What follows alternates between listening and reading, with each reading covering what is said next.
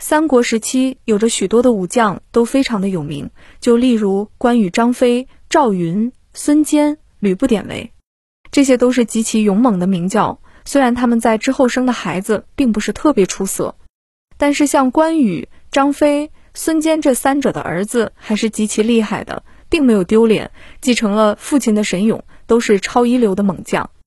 关羽是不必多说的，肯定是特厉害的猛将。当年在吕布死过之后，顶峰时期的关羽没有了对手，才没有表现机会。但并不能说关羽没有能力，关平在出生之后也没有表现的机会。但得到父亲的指点之后，成长十分快，奠定了超一流的水平。关羽就曾过五关斩六将，几十个回合就能够打败多数人。张飞的能力超强，几个回合就杀死了高升。还打平了于禁，几个回合杀死纪灵，灭了夏侯兰，活捉严颜，打平张合等，还有着众多的战绩。身为张飞的儿子张苞，能力也不算俗，很好的继承了来自于父亲的勇猛张飞的表现。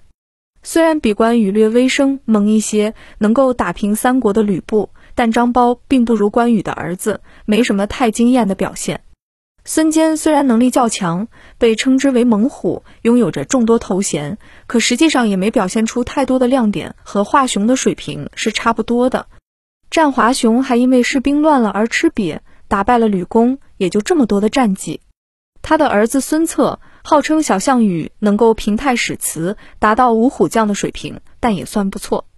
在这三对父子的表现之中，几人的武力值也是有所不同的。关羽和张飞能够并列第一，而孙策则是能排到第三，关平能排第四，孙坚的能力只能排在第五，张飞的儿子排在第六。之所以能上榜，则是因为他父亲的能力超强。关羽和张飞的对战之中，关平能够获胜。